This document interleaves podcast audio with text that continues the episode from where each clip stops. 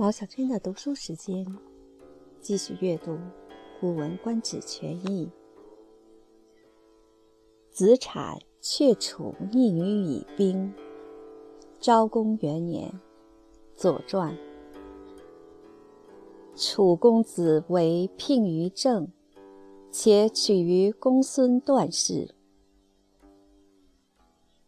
武举为戒，将入馆。正人恶之，使行人子语与之言，乃管于外。及聘，将以重逆。子产患之，使子语辞曰：“以必义贬小，不足以容从者，请善听命。”令尹使太宰伯周离对曰。君如旷寡大夫为，未为将使封事弗有而事，为不己言，告于庄公之庙而来。若也赐之，是为君旷于曹莽也。是寡大夫不得列于诸卿也，不宁为事。又使为蒙其先君，将不得为寡君老。其灭以复矣，为大夫图之。子语曰：“小国无罪，是实其罪，将使大国之安尽极，而吾乃包藏祸心以图之。小国失势，而逞诸侯。”使莫不汉者，俱为君命，而有所拥塞不行事惧。不然，必亦寡人之属也。岂敢爱封事之挑？吾举知其有备也，请颓高而入，许之。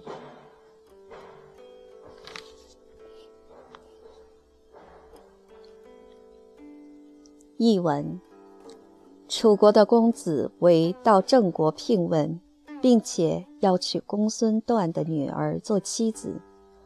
武举当副手，刚要进入宾馆，郑国人讨厌他，派行人子羽同他说，于是就住在城外。聘问的仪式结束后，楚国的公子为。打算带兵进城去迎新娘。子产担忧这件事，派子羽推辞，说：“因为我国都邑狭小，容纳不了您的随从人员，请让我们在城外设膳为你们举行婚礼。我们听候您的命令。”令尹叫太宰伯周离回答说。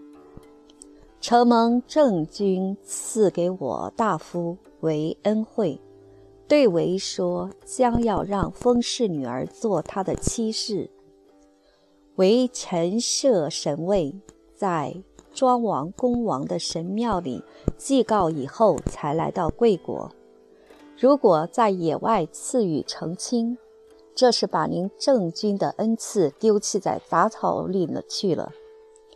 这也使我大夫不能处在诸卿的行列里了。不止这样，又让为欺骗了我的先君，将不能再做我国君的大臣。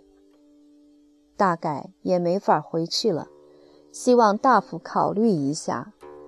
子羽说：“小国没有罪，只希望依靠大国而没有防备，倒是他的罪过。”我们小国想依靠你们大国来安定自己，而只怕大国包藏祸心来谋害他。